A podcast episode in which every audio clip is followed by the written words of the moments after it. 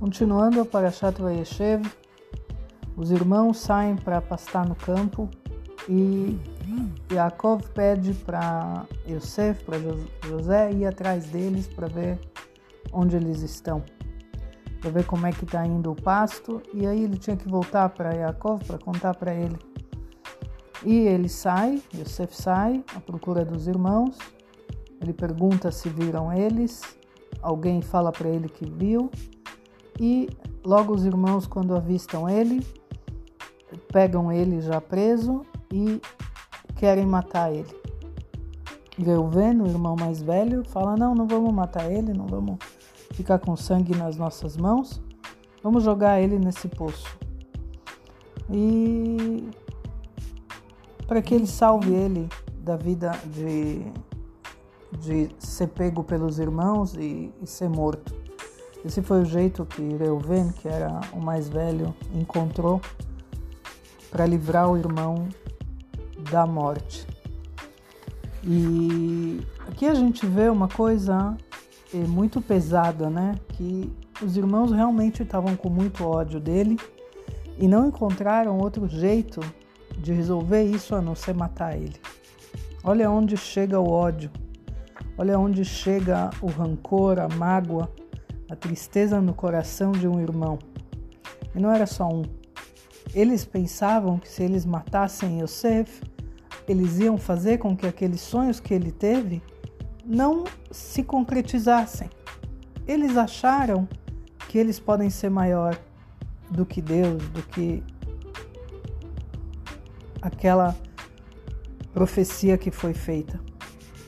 E eles resolveram que assim eles eles dão cabo dele e pronto, e está tudo resolvido. O ser humano tem, é, tem a, a tendência a se vingar. O ser humano não consegue ficar na dele e acreditar de que se ele recebeu aquilo, se aconteceu aquilo com ele, era porque tinha que ter acontecido para ele aprender alguma coisa com isso. A gente fala na reza todos os dias que quando alguém enfrenta a gente, a gente tem que ficar quieto. E quando a gente fica quieto, a gente traz Geulá para o mundo, a gente traz é, salvação para o mundo. Olha que coisa grande isso.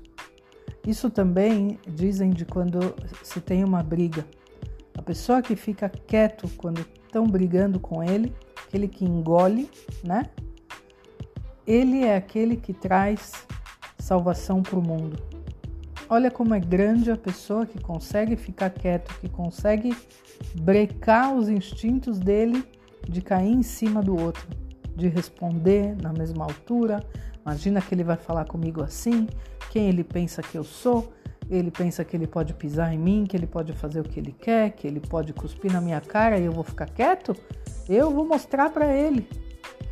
E aí, não só para ele, para a família inteira dele. Vou quebrar a casa dele, vou quebrar o carro dele, vou quebrar a cara dele.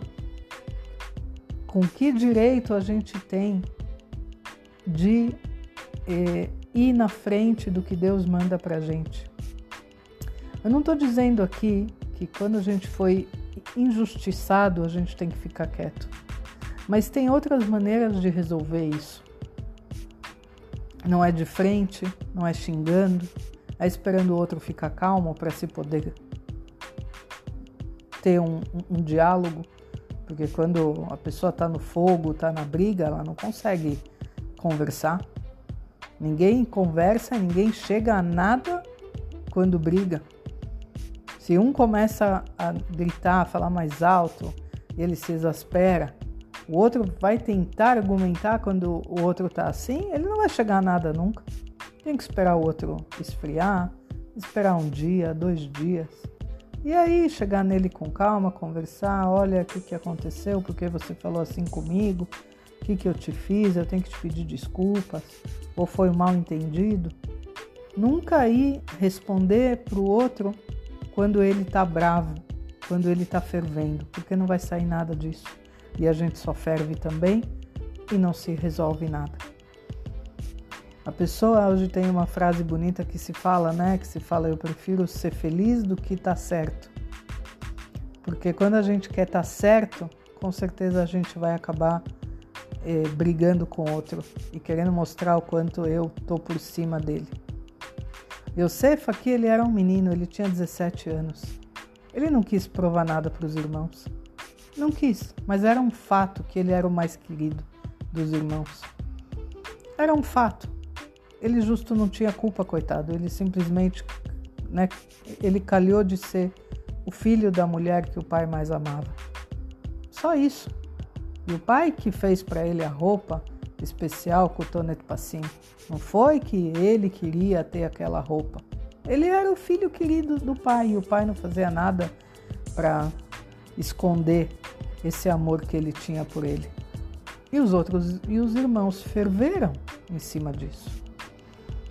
Então, aqui eu deixo mensagem para vocês de como a gente tem que agir quando a gente acha que a gente foi injustiçado, que alguém quer brigar com a gente, saber falar, saber responder, mas na hora certa, não na hora que está pegando fogo.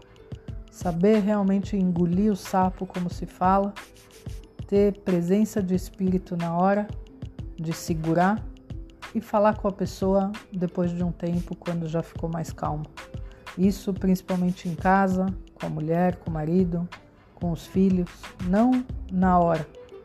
Na hora que um tá nervoso, o outro tem que ficar longe, o outro tem que se afastar, porque senão só vai sair fogo, só vai sair mais briga ainda. E contem para mim se vocês conhecem alguém que brigando resolveu alguma coisa. Ficou uma casa feliz quando tem briga. Difícil, né? Então, uma ótima semana para todo mundo.